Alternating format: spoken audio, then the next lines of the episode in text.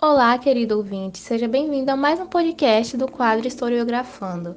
E hoje contamos com a participação especial de três estudiosos no ramo da colonização da América Inglesa, Luana, Gabriel e Victor. É uma honra ter vocês hoje conosco para discutirmos um pouco sobre as 13 colônias. Luana, nos fale um pouco sobre as características socioeconômicas das colônias do Norte. Olá a todos! Bom, as colônias do norte foram fundadas principalmente por ingleses puritanos que estavam fugindo do conturbado quadro político e religioso do seu país natal. O clima dessa área era semelhante ao da Europa.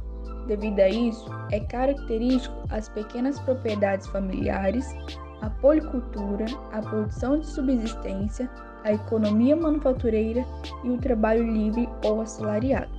Resultante disso, temos a construção de uma autonomia regional, ou seja, eles não possuíam laços com a metrópole. O comércio era interno e, por isso, foi de extrema importância o mercado triangular. Olá, Vitor! Nos explique as características socioeconômicas das colônias do centro?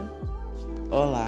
Diferente das colônias do norte, as colônias do centro tinham um clima mais favorável, portanto, a agricultura era mais rendável. Além disso, eles faziam rotas de tráfico humano, por isso tinham economia mais desenvolvida.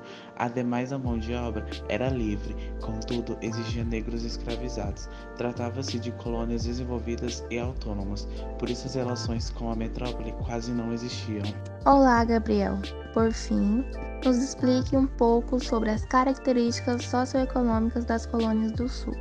Olá a todos! As colônias do Sul assemelham-se às terras brasileiras, uma vez que possuíam um clima subtropical.